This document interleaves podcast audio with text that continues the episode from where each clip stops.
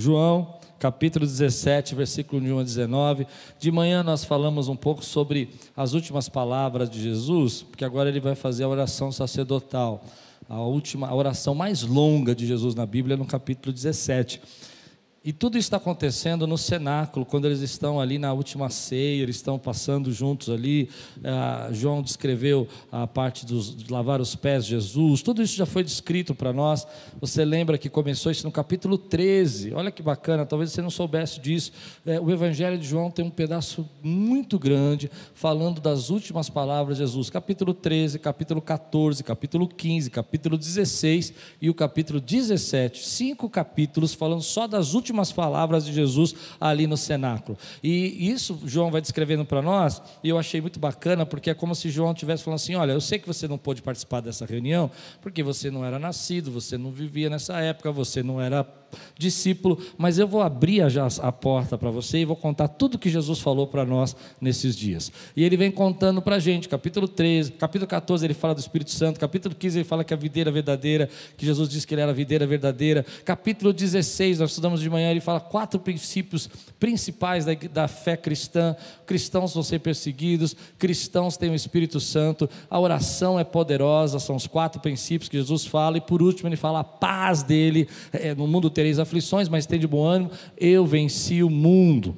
Amém? Então o que ele quer dizer? Olha, vocês vão ter lutas, mas você já tem a vitória garantida na vida de vocês. No capítulo 17, João vai mostrar para nós a oração de Jesus. Depois de dizer essas coisas, levantou seus olhos ao céu e disse: Pai, é chegada a hora. Que hora? Era a hora que Jesus ia ser traído por Judas, que ia ser levado para ser julgado por, pelo sumo sacerdote, que ia depois ser levado para Pôncio Pilatos, depois ia ser crucificado. Pai, é chegada a hora, glorifica o teu filho, para que o filho glorifique a ti. Assim como lhe deste autoridade sobre toda a humanidade, a fim de que ele conceda a vida eterna a todos os que lhe deste. E a vida eterna é esta: que conheçam a ti, o único Deus verdadeiro, e a Jesus Cristo a quem enviaste eu te glorifiquei na terra, realizando a obra que me deste para fazer. E agora, ó Pai, glorifica-me contigo mesmo com a glória que eu tive junto de ti. Antes que houvesse o mundo, manifestei o teu nome àqueles que me deste do mundo. Eram teus, tu os deste a mim, e eles têm guardado a tua palavra. Agora eles reconhecem que todas as coisas que me tens dado provêm de ti, porque eu lhes tenho transmitido as palavras que me deste, e eles as receberam.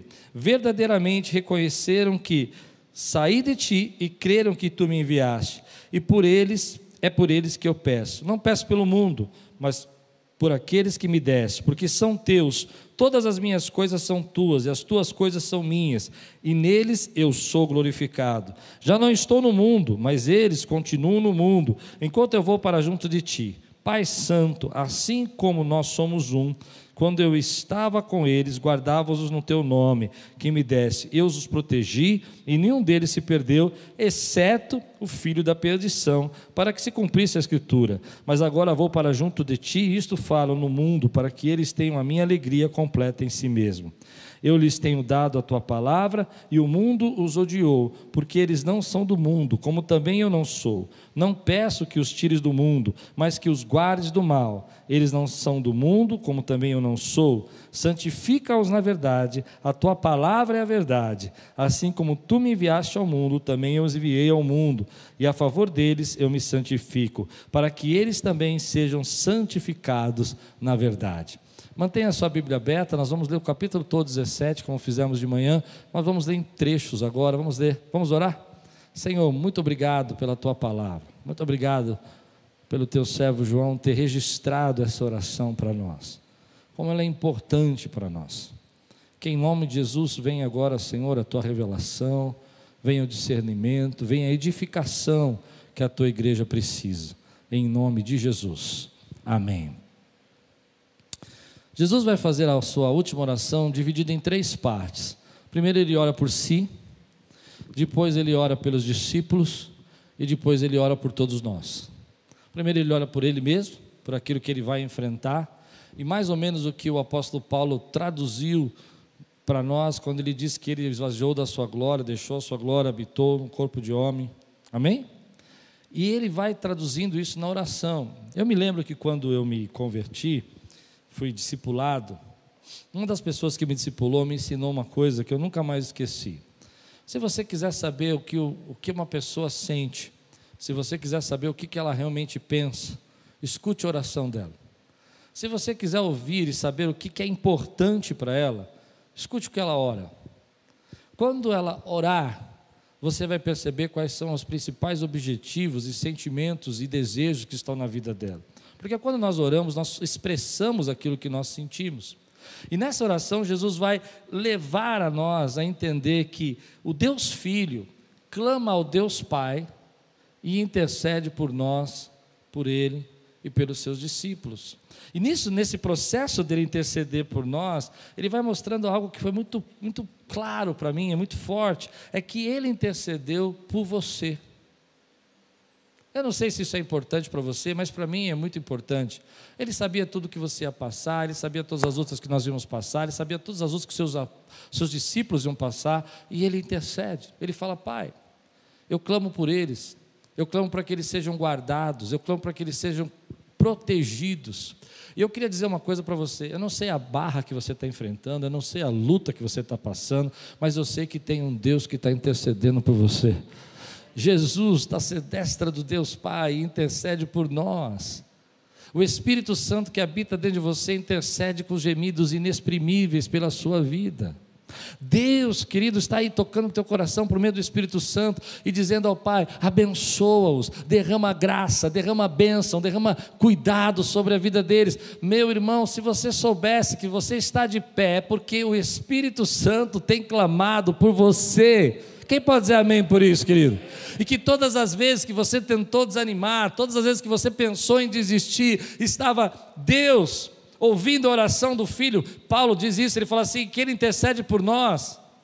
A Bíblia vai dizer para nós que para todas as promessas que estão contidas na Bíblia, tem um sim de Jesus, ou seja, tem Jesus dizendo: Pai, os abençoa, derrama graça, derrama bênção sobre a vida deles. E me chama, me toca muito saber que Jesus para tudo e começa a dizer: Senhor, olha, eu sei que eu estou partindo, mas agora eu oro por eles, porque eu não vou estar para protegê-los, mas eu peço que o Senhor derrame graça sobre a vida deles. Essa é a primeira parte da oração, ele intercede por ele, por, pelos discípulos e por nós. A segunda parte da oração dele, ele vai pedir algo que é muito importante para nós, e isso é um assunto difícil da gente descrever, que é Pai, eu peço que eles sejam um. Esse é o segundo momento. Ele vai dizer assim: Senhor, e como eu disse, aquilo que ele orou é o que é importante, porque a oração revela aquilo que é o mais desejo, o desejo mais profundo do nosso coração. E ele diz: que eles sejam um. E há uma confusão com isso, porque quando a gente olha hoje no meio do povo de Deus, a gente percebe quantas divisões e contendas e dificuldades, e quanto tempo nós perdemos porque nós não conseguimos ter unidade. Meu irmão, eu queria ensinar um segredo para você. Posso até vou fazer um podcast liderando sobre isso. A unidade é poderosa, mas a gente não entende o que é unidade porque a gente não foi preparado para entender o que é unidade. Nosso coração é um coração de divisão, é um coração de, de sectarismo. Eu não gosto de você, você não é da minha tribo, não, você não faz parte do meu grupo de gente. Eu não sei que ah, você não é um cara que eu acho legal. Por isso você não consegue ficar unido, mas há poder na unidade. E a, a confusão que nós vamos fazer, Jesus vai falar: Pai, eu oro para que eles sejam um, porque há algo a ser liberado quando há unidade. E é por isso que há tantas contentas, há, há tantas divisões, há tanto insuflar de ego às vezes na igreja, porque isso vai quebrando a unidade, e quando quebra a unidade, quebra a bênção que Deus tem para derramar. Ah, não, vocês não estão ouvindo o que eu estou dizendo. E a igreja, se você quer aprender um segredo, você precisa aprender a estar unido. Não só com pessoas que pensam como você pensa. Hum. Não só com pessoas que são seu tipo de gente, mas com gente que Deus usa diferente de você. Ah, vocês não estão entendendo o que eu estou pregando. Unidade não é uniformidade. Unidade não é que todo mundo está vestido igual, falando igual. Você pode estar vestido igual, falando igual, mas de espírito desunido de coração completamente separado do propósito que Deus tem. Unidade é quando eu vou, por exemplo, numa igreja que nem eu fui sexta-feira da Assembleia de Deus, que é diferente da minha minha maneira de ser, claro que eu fui de paletó e gravata, né, gente? Mas é diferente. Mas o meu coração está unido com eles porque eles adoram o mesmo Deus que eu adoro. Ah. E quanto tempo você está perdendo porque você não consegue se unir? Quanto tempo eu perdi na minha vida porque eu achava que ter unidade era encontrar alguém parecidinho comigo, que pensasse igualzinho a mim. E fui aprender que tinha gente usada por Deus que fala de outro jeito, tem gente que fala calmo, tem gente que fala gritando, tem gente que fala glorificando nos pulos, tem gente que só ora, mas que Deus está usando que eu preciso aprender, porque se eu quiser chegar a lugar mais alto, eu preciso ver quem já chegou nesse lugar, porque Ele sabe o caminho para me levar lá. Então tem muita gente que não vai sair do lugar na sua vida porque não sabe ser unido. E aí tem uma diferença sobre isso, eu guardei aqui, eu até anotei, porque tem uma diferença entre unidade e união. União é aquilo que a gente faz quando a gente quer dar uma força. União é um motirão. União é um tato emergencial. Eu estou fazendo uma união aqui de gente para fazer um trabalho. União é aquilo que a gente fez semana passada para levantar uma oferta. Então nós nos unimos e fizemos. Mas isso não quer dizer que você está em unidade. Você levantou aquela oferta. Ah, hum, tem gente que vai levantar e vai embora. Você levantou aquela oferta porque você se sentiu tocado, e aquilo é união. Glória a Deus pela sua vida. Mas unidade é quando você sabe que essa igreja tem uma série de coisas para fazer e você se levanta e guerreia por ela. Quem pode dizer glória a Deus que eu estou pregando?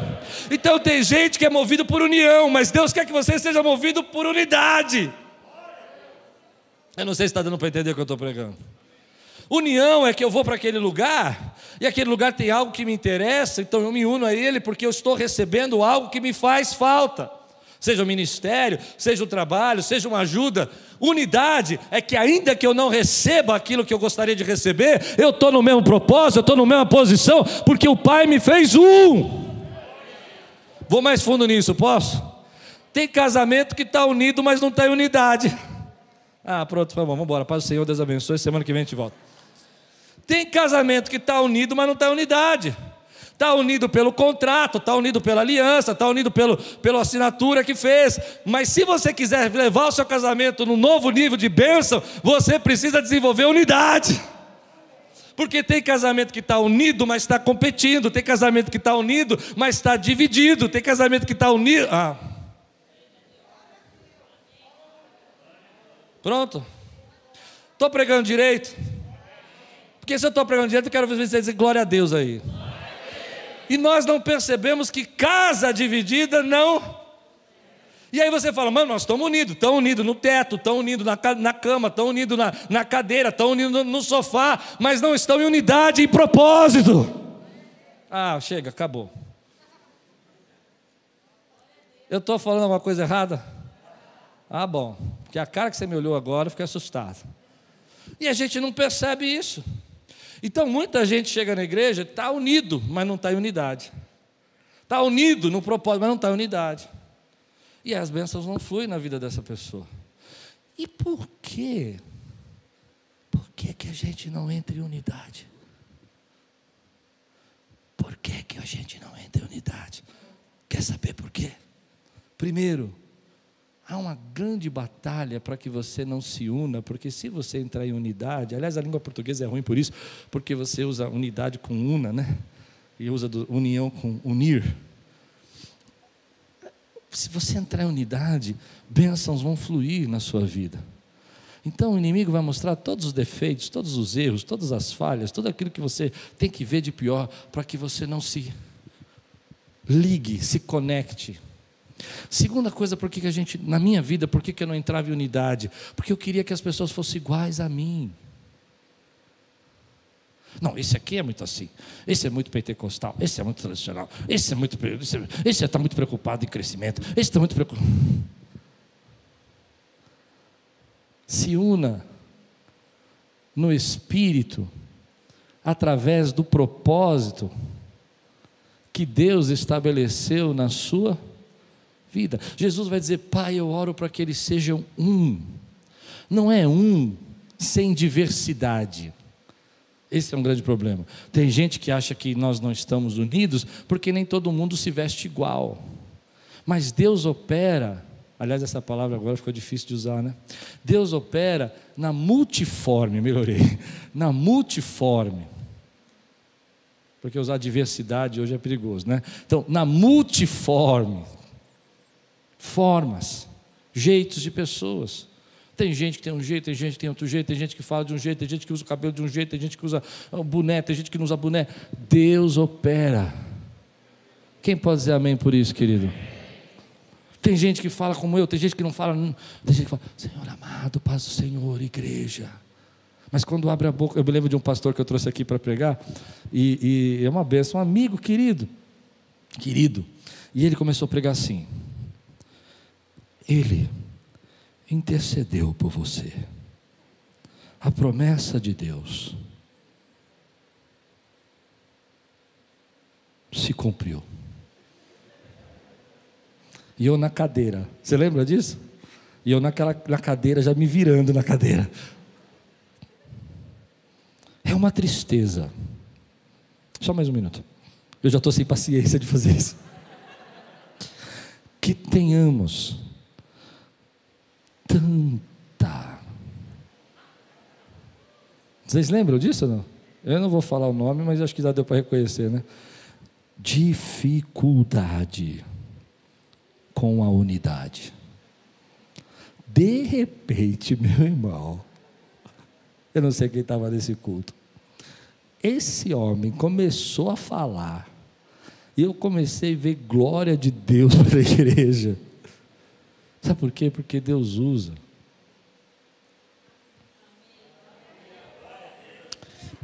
E eu vou fundo nisso. Tem bênção reservada para você em gente que é diferente de você. Ah, você precisa entender o que eu disse tem bênção reservada para você em gente que tem personalidade, jeito, forma de falar, jeito de pensar, tribos diferentes da sua.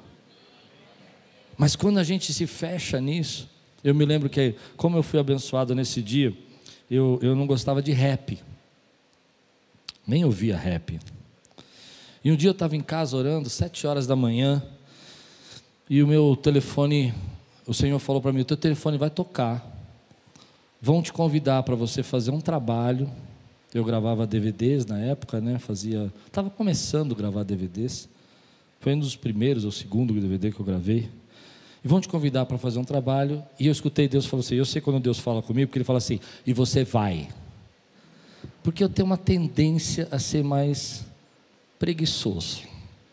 Se Deus não fala, você vai, eu não vou. É que nem sexta-feira. Eu só preguei lá porque no dia que o pastor me convidou, Deus falou: a palavra é essa. Eu falei: bom, se o senhor deu a palavra, então é para ir. E era a palavra mesmo. Você vai. E aí, quando eu cheguei, eu vi os manos. Chegou um camarada lá, com cabelo bonito. Falou: a paz do Senhor, pastor, estamos juntos, é nós. Firmeza aí? Como é que anda aí? Nós que viemos da quebrada, nós estamos juntos aqui para fazer o som aqui. Vai, vai, vai, vai.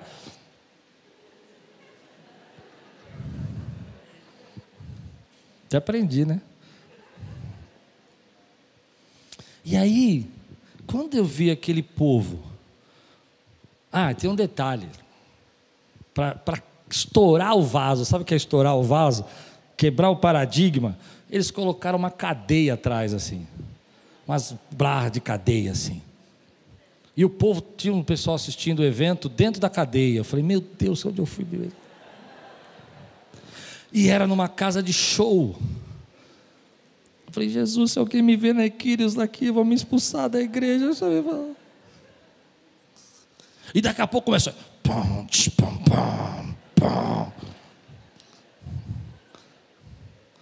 Eu lá, escondidinho. Olho para um, tá lá, tá outro irmão da igreja lá, eu. Marquinho estava lá, passeou Marquinho.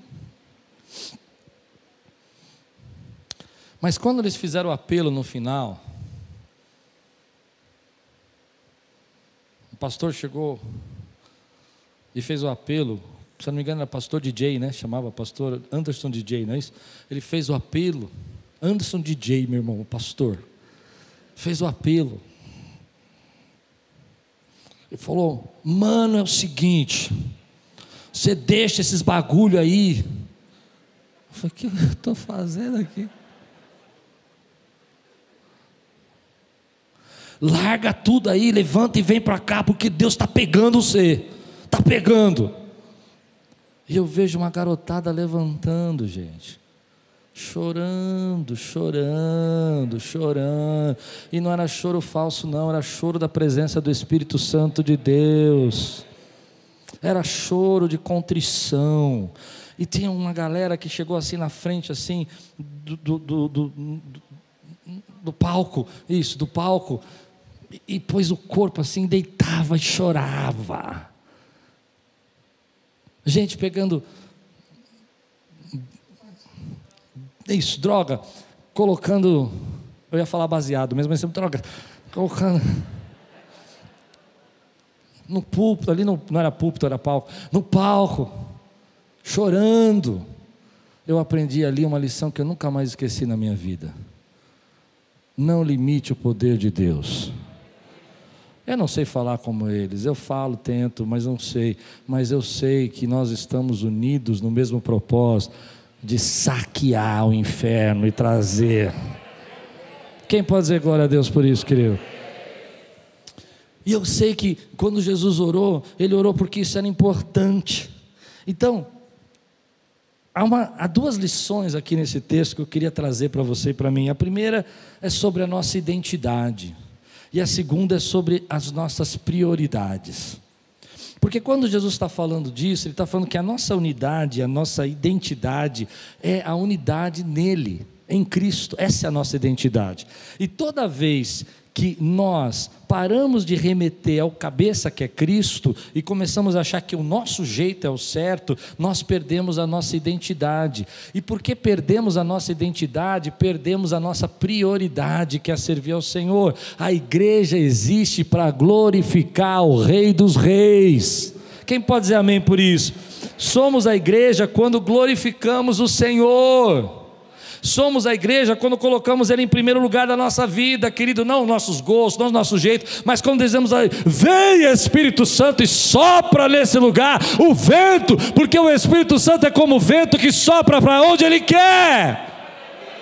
Então a palavra vai dizer para nós isso, querido, que nossa identidade está nele. A igreja existe para glorificar a Ele e não a ela mesma. E, e, e, nós, todas as vezes que esquecemos disso, invertemos a prioridade e perdemos a nossa identidade. Toda vez que você fica preso na sua vontade, você esquece que a sua prioridade é glorificar o nome dEle. E quando você esquece que você nasceu para glorificar o nome dEle, você perdeu a sua identidade. Tem muita gente que perdeu a identidade, porque esqueceu a sua prioridade. A sua prioridade não é fazer o que você gosta, a sua prioridade é obedecer. E quando você glorifica Ele com a tua vida, então, meu irmão, é aí que você recebe a sua identidade de igreja. Quem pode dizer glória a Deus por isso? Eu não sei se você consegue me entender o que eu estou pregando. Porque às vezes nós não esquecemos que, como igreja, nós estamos aqui para a nossa glória, a glória é dele. Nós estamos aqui para fazer o nosso ministério, o ministério é dele. Nós estamos aqui para fazer a nossa vontade, a vontade é dele. Nós estamos aqui para ser usados de acordo com o que nós achamos que devemos ser usados, porque quem nos usa é ele.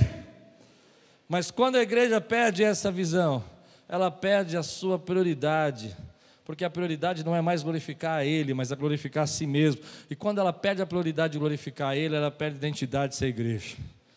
Apocalipse capítulo 3 fala assim: Tendo contra você que perdeste o primeiro amor. Perdeu o primeiro amor, perdeu a prioridade, perdeu a prioridade, perdeu a identidade. Venho, e se você não se arrepender, volte às primeiras obras. Se você não voltar às primeiras obras, moverei do seu lugar o candeeiro. Lembra disso? Candeeiro é a igreja. Ou seja, vou afastar, vou tirar você, porque você perdeu a sua identidade, porque inverteu a prioridade. O coral era lindo da igreja. Eu me lembro de um pastor que eu gosto muito, estudei muitos anos as pregações dele quando em 2004, 2006, e ele dizia o seguinte: o coral devia ser maravilhoso. A banda estava linda. O pessoal cantava, mas perdeu o primeiro amor. Perdeu o primeiro amor e a volta de quem perdeu o primeiro amor é que você precisa voltar às primeiras obras. E quais são as nossas primeiras obras? Nas primeiras obras você fazia tudo para Jesus. Se as pessoas mandassem você fazer uma coisa, você fazia. Se as pessoas diziam para você, olha, eu quero, vem aprender, você queria aprender. Vem estudar, você queria estudar. Vem orar, você queria orar. Tudo bem que algumas pessoas é, levaram isso a um extremo e talvez até machucaram você por fazer a vontade delas, não a vontade de Deus. Eu compreendo, mas isso não justifica você afastar-se das primeiras obras. Volte às primeiras obras que Deus chamou você para fazer, porque é nisso que você vivia o primeiro amor. Quem pode dizer amém por isso, querido? Então, esse texto está falando para mim assim: olha, eh, meu Pai é glorificado em mim, e quando vocês entendem, obedecem, fazem o que eu estou mandando, vocês glorificam a mim, e essa é a identidade de vocês como discípulo. Então, eu vou um pouco mais fundo nisso. Não existe discípulo que não glorifica o Senhor. Por isso eu não acredito numa igreja que diz que pode fazer tudo o que ela quer, porque Deus já abençoou e salvou. Porque isso não glorifica o Senhor, glorifica você. Eles não entenderam o que eu disse. A glória é sua, então. Você pode fazer o que você quiser, mas Jesus morreu na cruz por você. Você precisa entender que as tuas atitudes e a tua obra precisa glorificar o Senhor. Por isso, na palavra aqui, nesse mesmo texto, na oração de Jesus, ele vai falar assim: Pai, eu peço que o Senhor santifique, ou seja, que o Senhor o separe. Vamos ler junto. Senão você vai achar que eu estou inventando. Versículo 15 diz assim: Não o rogo que os tireis do mundo, mas que o protejas do maligno. Ele está dizendo: Olha, eu, eu não estou pedindo para o Senhor colocá-los numa caixinha e os tirar do mundo ou fazê-los como uma, essas, essas seitas que vão para uma fazenda e querem criar uma sociedade utópica onde todo mundo é perfeito. Eu me lembro de um livro, um livro, um filme que assisti na década de 90, nem me lembro mais a história inteira, mas que me chamou muita atenção porque eu estava fazendo seminário e esse livro chamava, esse filme chamava, se não me engano, o nome da Rosa, que eram umas pessoas que tinham sido levadas a um mosteiro e queriam ser criadas ali no mosteiro, educadas, eram, eram separadas, eles eram ascéticos, ou seja, eles tinham que ficar longe de todo mundo para ser santo, mas dentro do mosteiro começou a ter assassinatos, mortes, corrupções, porque você pode separar as pessoas da sociedade, mas não separa o homem do pecado. Não, você não entendeu o que eu disse. Você pode criar uma sociedade utópica e achar que essa sociedade utópica vai ser perfeita, mas ela não é perfeita porque o pecado não está lá fora, o pecado está dentro da gente. Hum, então, naquele filme, acontece que eles estão ali cercados, não podem falar, não tem que comer a comida certa, mas eles começam a invejar, eles começam a odiar. Eu não me lembro direito da história, vocês devem lembrar da história. E eu me lembro que tem uma cena lá que um dos livros, um dos, dos era um livro proibido e foi colocado um veneno e quando o padre passava, punha a mão na boca para virar a página envenenado, porque o pecado estava dentro. Então olha que Jesus disse, preste atenção nisso que é muito importante. Jesus orou para que você para que você não fosse tirado do mundo. Ele disse: "Rogo que não tire do mundo, mas que os proteja do maligno". Então, antes de eu continuar, deixa eu dizer: "Ah, meu querido, nós estamos no mundo, nós estamos no meio dessa loucura que é o mundo, nós estamos no meio dessa situação toda, mas existe uma oração sobre sua vida de Deus dizendo assim que proteja-os do maligno. Meu querido, você está guardado nas asas do Senhor. Amém? E aonde você chega, querido, a presença de Deus está com você, a graça de Deus está com você. Então, você, agora, se eu parasse esse versículo aqui, então você dizia, ok, então eu posso fazer o que eu quiser. Olha o que vai dizer o versículo 17 agora. Eles não são do mundo, como eu também não sou. Santifica-os na verdade, a tua palavra é a ele está dizendo então, ok, não os tire do mundo, mas que o proteja do maligno, mas ainda que eles estejam no mundo, o separe do mundo, santificar é separar, o separe do mundo, para que a tua palavra, a tua palavra que é a verdade, santificam na tua palavra, para que eles sejam separados. Quem pode dizer amém por isso que eu estou pregando, querido? E isso é um princípio que é o Espírito Santo que vai gerar na sua vida. Não é você que se separa, não é você que vai colocar-se num lugar fechado, trancado, e lá você vai ser santo, porque você não vai, mas eu creio, e se você crê, se liga comigo nisso. Quando o Espírito Santo vem sobre sua vida, ele te faz vencer o maligno. Ele faz você escolher a verdade. E a verdade que eu estou dizendo aqui não é a verdade do pastor, não é a verdade da igreja, é a verdade de Deus, da palavra dele sobre sua vida. Ele separa você. Ele diz para você: Isso não é mais para você. Isso não compete mais a você. E Ele te dá autoridade para vencer, querido, as garras de Satanás que tentam perder, prender você no pecado. Isso para mim é, é, forte, porque às vezes nós achamos que esse é um processo nosso. E aí que está o erro da nossa, nossa pregação. Você não vai fazer nada com relação a isso. É Cristo Jesus que vai fazer tudo isso na sua vida. E é sobre isso que ele está orando. Não é você que promove a unidade, é o Espírito Santo que vai te fazer trazer unidade no propósito que ele tem. Não é você, querido, que restaura a identidade buscando uma prioridade que é glorificar o Senhor. Na verdade, a sua prioridade é restaurada porque Ele te santifica, Ele te separa. Ei, posso dizer um amém, querido? Eu não sei se eu estou complicando demais, mas é essa ação do Espírito Santo que você não pode deixar parar. E aí, algumas pessoas, porque elas resistem àquilo que o Espírito Santo está querendo fazer, elas não aceitam a transformação do Espírito Santo na vida delas, elas começam a dizer: Ah, eu acho que isso aqui na Bíblia está errado, eu acho que isso aqui na Bíblia não devia ser assim. Eu aprendi uma lição com esse mesmo pastor que eu estudava em 2004. Ele dizia o seguinte: ah, ao invés de você, toda vez que você lê um texto na Bíblia e achar que a Bíblia está errada, pergunte o que está errado em você que não consegue entender o que a Bíblia quis dizer. Hum. Só os crentes agora de um glória a Deus. Querido. Porque às vezes nós lemos um texto e lemos de forma errada, lemos de forma que nós não aceitamos aquilo e não percebemos que o erro está em nós e não na palavra. O erro está em nós. Então, quando você lê um texto e fala assim, pai, não consigo entender por que o senhor deixou isso acontecer, leia e depois pergunte para você, o que está errado em mim que eu não consigo entender esse texto aqui? E aí você vai perceber que você se acha às vezes, eu, eu me acho às vezes, mais detentor da verdade, mais soberano, mais sábio do que o próprio Senhor que governa céus e terra. Muito forte. Quando eu vejo isso, eu vejo Jesus dizendo assim: não os tire do mundo. Em outras palavras, querido, você vai ser sal e luz aonde você estiver. Você vai ser um grande profissional, vai ser um grande pai, um grande líder no meio da sociedade corrompida, porque o Senhor vai te proteger do maligno. Quem pode dizer amém por isso? E aonde você chegar, você salga. Aonde você chegar, a luz expulsa as trevas, não as trevas dominam a luz. Quem pode dizer amém por isso que eu estou pregando, meu irmão? Eu creio muito nisso. Eu vou chegar naquele lugar mas não é aquele lugar que vai me influenciar, sou eu que vou influenciar aquele lugar, porque a presença do Senhor acompanha a minha vida. E aí eu vou entrar num assunto que talvez você ache que não tenha nada a ver, mas preste atenção. E as portas do inferno não prevalecerão contra a igreja.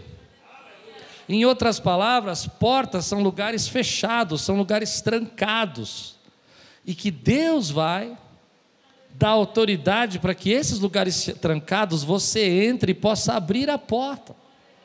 Mas o que acontece com essa geração? E eu me preocupo com essa geração, e talvez seja a última vez que você vai ouvir uma pregação sobre isso dessa maneira, é que nós não queremos escutar o Espírito Santo. Nunca ninguém conseguiu me santificar. Nunca ninguém conseguiu colocar na minha cabeça que era errado.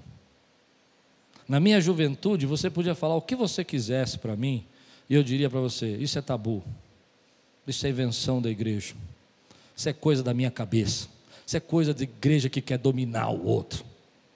Mas quando o Espírito veio no meu coração,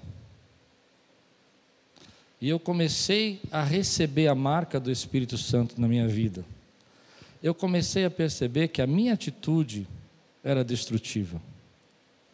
Que eu não só feria a mim, mas feria a outra pessoa com a minha atitude. Quem consegue entender isso? que eu não só fazia aquilo para me dar alegria e prazer, mas eu também me autodestruía e destruía as pessoas que eu amava. Se você quer ler um texto na Bíblia que vai falar exatamente isso, está lá no livro de Gênesis. Se eu não me engano, eu não vou chutar o texto, mas depois você procura aí. Vai dizer o seguinte: que Isaac e Rebeca tiveram um filho chamado Isaú. Isaú é o exemplo daquele que não quer ouvir nem obedecer aos pais, nem à voz de Deus. E ele contraiu para si duas esposas dos hititas. Consegue entender? E no final da Bíblia, a Bíblia vai dizer assim: E elas amarguraram a vida de Isaac e Rebeca. E eu fiquei pensando nisso. A minha atitude, o meu pecado, amargura a vida dos meus pais, das pessoas que eu nem imagino. Para ele podia ser normal, mas elas trouxeram tanta tribulação para a vida dos pais que virou uma confusão. E é assim que o pecado age na nossa vida, querido. Para você está tranquilo, mas para os seus filhos eles estão sofrendo. Para você está tudo bem, mas para as pessoas que te amam, elas estão tendo que carregar o peso que você devia ter que carregar. Para você parece que não está acontecendo nada, que tudo é normal, mas na verdade isso está trazendo morte dentro da sua casa. Por isso eu creio que a Bíblia está dizendo para nós: Pai, santifica-os na minha palavra. E é por isso que eu acredito muito que a igreja não santifica, pastor não santifica, pai não santifica. Quem santifica você é a presença do Espírito Santo. Então, quando você tiver uma dúvida, pergunta para ele o que ele acha disso. Pergunta para ele o que, que ele pensa sobre isso.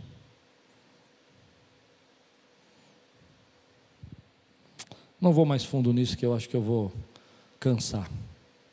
Mas é, é tão forte isso para mim que Jesus está dizendo assim: olha, vocês não vão ser tirados do mundo. Eles, mas você não é do mundo. Vou ler de novo, versículo 16 e 17, por favor, leia de novo. Eles não são do mundo, e o que é do mundo? A concupiscência da carne, a concupiscência dos olhos e a soberba da vida. Foi isso que João escreveu para nós. O que são? O que é do mundo? O mundo jaz no maligno. O que, que é o mundo? Não é o mundo criação, não é a árvore, não é a melancia que você gosta de comer, não é a uva que você gosta. Não, não é isso. Isso é criação. O mundo é esse sistema ideológico, filosófico, que destrói o próximo, que desvaloriza o ser humano, que dá mais valor à riqueza que o camarada não vai poder viver para sempre do que ajudar quem está do lado dele. Esse é o sistema do mundo. Mas você, o mundo vai dizer para você que se você trair a tua esposa, tudo bem, todo mundo trai. Pronto, falei. Se você passar a noite no, na, na pornografia, está tranquilo, isso aí é normal. Mas você não é do mundo. Quem pode receber essa palavra que eu estou pregando? Você não é do mundo. E isso vai trazer tristeza para tua esposa. E vai complicar a tua vida conjugal. E vou mais fundo nisso, vai trazer talvez separação para tua casa, e teus filhos não vão ter você. Porque o salário do pecado é a morte. Só por isso. Então eu vou mais fundo nisso. Aí você fica lá vendo tudo aquilo, que coisa. Oh. Só que depois você não percebe que aquilo que você está trazendo para a tua casa é maldição para a tua vida. Eu não vou falar só disso, não, tem uma série de outras coisas, o seu orgulho, a sua vaidade. A gente consegue limitar muito né, o pecado com relação a pecados sexuais, mas tem outras coisas que destroem tanto quanto o seu egoísmo, a fofoca. Eu nunca vi ninguém ser excluído da igreja por fofoca. Vamos excluir esse irmão porque ele é um fofoqueiro. ia ser interessante. Olha que ia ter muita gente que ia ter problema com isso, né? Ia ter que fazer uma fila, primeiro, segundo. Mas o que eu penso sobre o pecado, eu quero deixar claro para você, é que você não é do mundo. Então tem coisas que não te servem mais. Quem pode dizer amém por isso, querido? Tem coisa, olha, vou ler de novo só para a gente falar a palavra de Jesus. Eles não são do mundo, como eu também não sou. Santifica-os na, na verdade. Toda verdade é a verdade de Deus. Se é verdade, é a verdade de Deus. Mas se você não for santificado na verdade, qual é a verdade? A tua palavra é a verdade. A tua palavra é a verdade. Vou terminar. Então, quando Jesus disse tudo isso, eu fiz um resumo para mim, que é o seguinte: se mantenha no caminho e Deus manterá o caminho em você. Se mantenha no caminho e Deus manterá o caminho que é Ele em você. Quem não pode dizer amém por isso? Se você entender, eu sou o caminho, eu sou a verdade e a vida, se mantenha no caminho e o caminho se manterá em você. Agora, toda vez que você se afasta do caminho,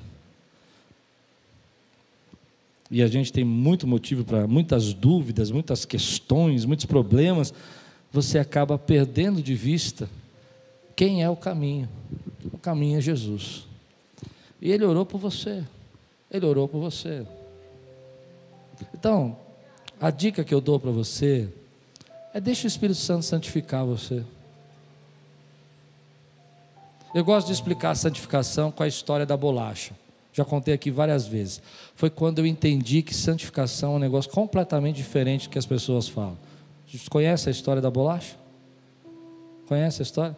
Porque a gente sempre pensa em santificação aquilo que a gente tira de nós.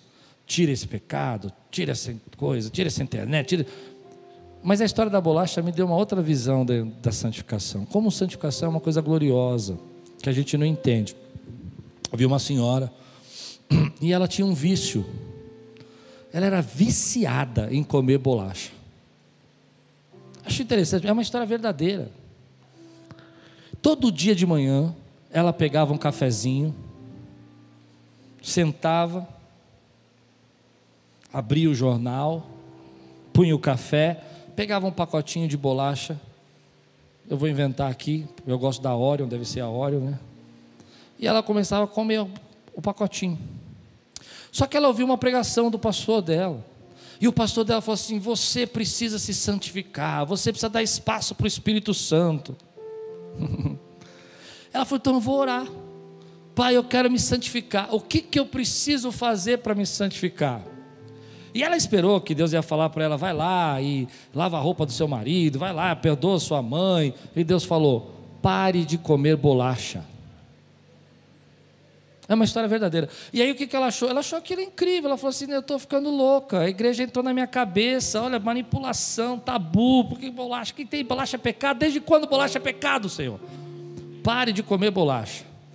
Mas ela se submeteu ao Espírito Santo. Eu acho essa história que mudou a minha forma de pensar sobre santificação. E ela parou de comer bolacha. E ela falou: Senhor, e agora? Depois de um tempo que ela conseguiu vencer o vício da bolacha, Deus falou: agora pare de ler o jornal. Ela falou: não, aí é muito. Aí é muito. Aí o senhor está pensando: eu vou ficar alienado agora? Eu vou parar de saber as notícias? Mas ela estava querendo transformação na vida dela e ela fechou o jornal e parou de ler o jornal. E ela sentava com o cafezinho dela, não tinha mais a bolacha, não tinha mais o jornal. Ela falou: Senhor, o que, que eu vou fazer agora? Vou ficar aqui olhando para a mesa? Ela falou: Não, agora você leia a minha palavra. Mas Deus não falou tudo de uma vez, falou em partes. E ela pegou a Bíblia, começou a ler a palavra, no horário que ela lia o jornal. E aí ela falou: Tá bom, se eu estou lendo a Bíblia, mas eu tenho mais que fazer alguma coisa. Ele falou: Agora você, ao invés de comer bolacha, você ora. E toda vez que te dá vontade de comer bolacha, você faz a sua oração. E ela começou a orar. E a vida espiritual dela, que era uma vida simples, uma vida que não tinha quebrantamento, não tinha derramar na presença de Deus, começou a se transformar pela palavra, pela leitura, pela oração, e ela começou a gostar desse momento. Deus não só tirou, mas colocou algo na vida dela. E ela começou a se tornar íntima do Espírito Santo, coisa que ela nunca tinha vivido na vida. Ela começou a ouvir a voz do Espírito Santo, ela começou a ouvir Deus falar no coração dela. Mas a história não é uma história é, feliz, é uma história até triste. Depois de um ano que ela obedeceu, que ela clamou, que ela se sentiu cheia do Espírito Santo, ela já era uma senhora. E Deus falou assim para ela: Eu fiz tudo isso para me aproximar de você, porque o tempo do seu marido está acabando, e eu não quero que você fique sozinho. E no final ela conta que se Deus não tivesse pedido para ela parar de comer a bolacha, esse processo da vida dela não tinha acontecido e ela não teria aguentado a partida do esposo.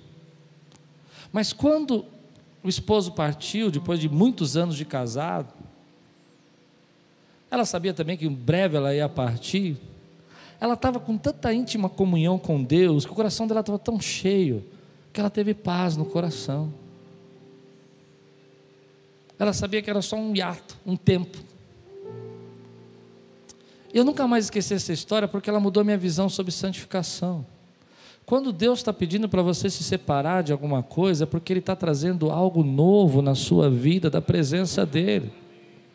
E às vezes não é só tirar a bolacha, mas colocar a oração, não é só tirar o jornal, mas colocar a palavra.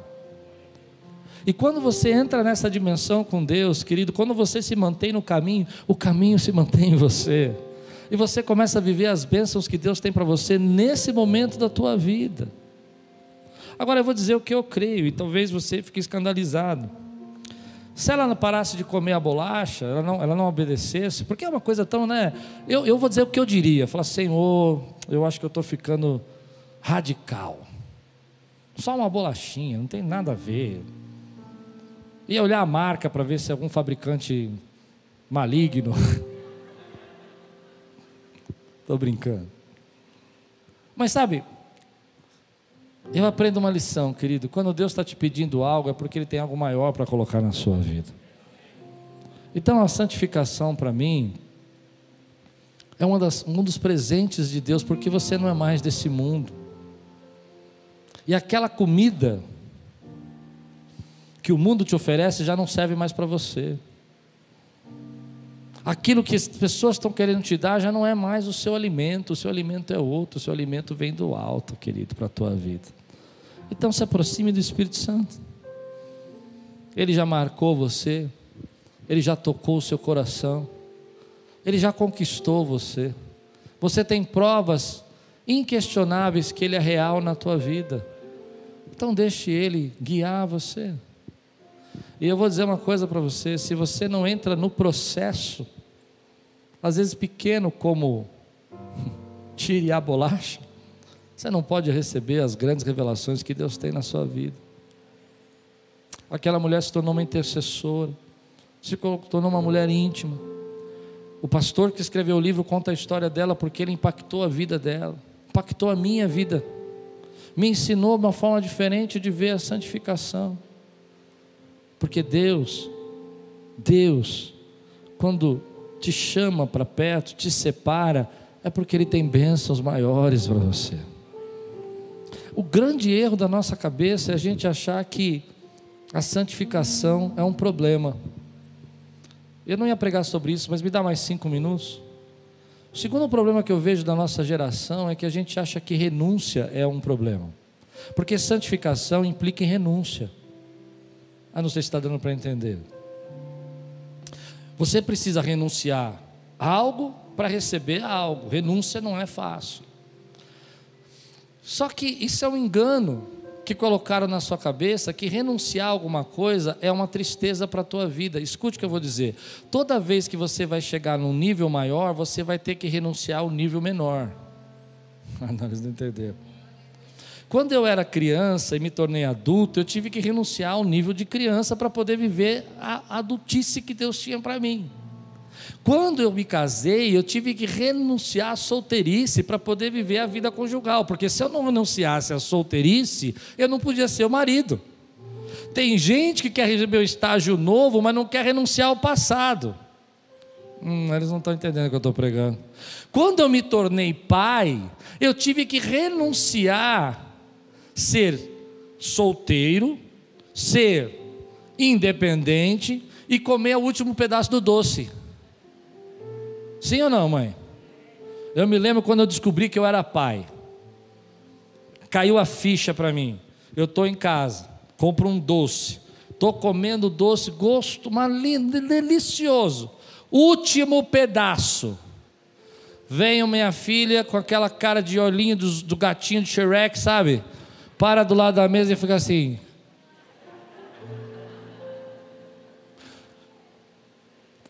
A minha vontade era comer, mas os olhinhos dela, sim.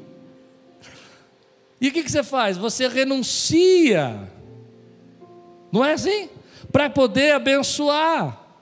Pois bem, Deus te trouxe para um outro nível. Ele diz que você tem uma vida com Ele, tem a presença dEle, querido. E a renúncia do menor é para que você possa receber o maior. Quem pode dizer amém por isso, querido? Então, quando as pessoas falam para mim, ai, mas você agora é pai, não pode comer mais outro pedaço do doce, eu digo, você não sabe a alegria que eu tenho de ser pai. Eu posso ficar sem comer muitos pedaços de doce, porque eu sei que eu gerei algo, querido, poderoso, para a glória de Deus. Se as pessoas dizem, ah, mas você agora fica, tem que ir ficar com a sua esposa, tem que ir para lá e para cá, você não sabe qual a alegria de eu ter uma família, e eu gerei. Mas para eu gerar essa família, eu tive que renunciar. Para eu viver aquilo que o Espírito Santo tem para minha vida, eu preciso renunciar ao menor para receber o maior que Deus está querendo derramar na tua vida hoje. E se você não renunciar, querido, você vai casar vai se unir, mas não vai estar em unidade. Ah, acho que deu para entender agora. Amém? Vai estar ligado pelo contrato, mas não vai estar ligado pelo compromisso, porque o compromisso não está no contrato, o compromisso está na renúncia. Aleluia. Quantos recebem essa palavra hoje? Então talvez Deus esteja dizendo para você: renuncia, porque eu vou te trazer um novo nível para a tua vida. Renuncia. Quando as pessoas falam para mim, eu quero ser pastor, eu pergunto para eles: você está disposto a renunciar a todas as festas de domingo da família? Você está disposto a renunciar a todos os convites que os seus familiares falam para você levar, que eles querem que você esteja com você? Talvez não todos, mas muita parte, para fazer o que Deus está mandando. Está disposto a renunciar aqueles amigos que vão dizer para você: nossa, agora você virou crente demais. Porque se você não renunciar ao menor, não pode receber o maior. E Deus está te chamando para colocar você em alto lugar. Quantos recebem essa palavra? Então, vou terminar assim, terminando agora. De verdade, vou terminar agora. Porque essa parte nem está no meu sermão, eu estou pregando, não sei porquê. Quantas vezes nós estamos parando a obra do Espírito Santo? Porque ele está dizendo, renuncia a bolacha. E você fala, bom, a bolacha é muito gostosa. Isso é porque a igreja quer plantar uma religiosidade, uma ideologia, uma filosofia. Por isso eu sempre digo para você que não sou eu que prego para você santificação, o Espírito Santo está aí para pregar para a tua vida santificação. Eu me lembrei de outra história sobre isso. Posso contar? Esse é de um pastor esse pastor, é verdade, história verdadeira. Esse pastor era fanático por beisebol. Tem gente aqui que é fanático por futebol? Bom, esquece, isso aí que dá uma briga. Ele era fanático por beisebol. E ele tinha coleção, ele tinha taco, ele ia nos jogos. E um dia, chegou uma pessoa para ele e falou assim: Você só vai receber algo de Deus quando você renunciar ao beisebol. Meu irmão, pensa num pastor bravo. Pensa num pastor abrindo a Bíblia, vocês, seu fanáticos, vocês querendo é, jogar peso na nossa vida. Ele que escreve o livro. Vocês querendo fazer a gente viver. Ele começa a dizer que ele começou a discutir teologicamente que ah, o esporte era importante. E um dia ele chegou. E o Senhor falou para você, para ele: Você ama mais o beisebol do que a mim? Ele falou: Não, Senhor. Então joga fora isso aí tudo e. Ele falou: Bom, Deus, não é bem assim. Essa coleção demorei anos para fazer. Esses cartões no futuro vão valer. Sabe que lá eles colecionam cartões né, de beisebol. Isso vai valer um dinheirão. Renuncia tudo isso aí por mim. E aí, depois de muita luta com Deus, ele foi lá e renunciou. Porque o efeito que o beisebol tinha nele não era o mesmo do irmão, do primo. Aquilo já tinha virado um ídolo para ele. E Deus precisava quebrar esse ídolo para derramar uma bênção maior na vida dele. Consegue entender o que eu estou pregando? E ele conta que quando ele quebrou esse ídolo, ele quebrou esse, esse algo sobrenatural, revelações de Deus que ele não conseguia ter começaram a chegar na vida dele. E quantos casos eu já vi isso na minha vida aqui do ministério? Casos polêmicos. De gente que Deus falou: olha, não é para você fazer isso, eu vou lá e faço, porque isso aí é tabu da igreja. E Deus está falando: não, isso não é para você. Porque para mim o futebol não tem o mesmo efeito que tem para você. Consegue entender? O que pode ser um ídolo para você não, pode, não precisa necessariamente ser um ídolo para mim. Por exemplo, quando você fala de carro, tem gente que idolatra carro. Eu, para mim, carro é um meio de transporte. É um jeito de eu chegar aqui e ir para lá. Simples assim.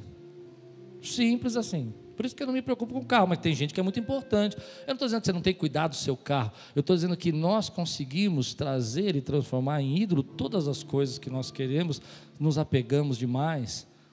E Deus muitas vezes vai trabalhar a sua santificação em áreas que é diferente para outra pessoa. Você recebe essa palavra na sua vida?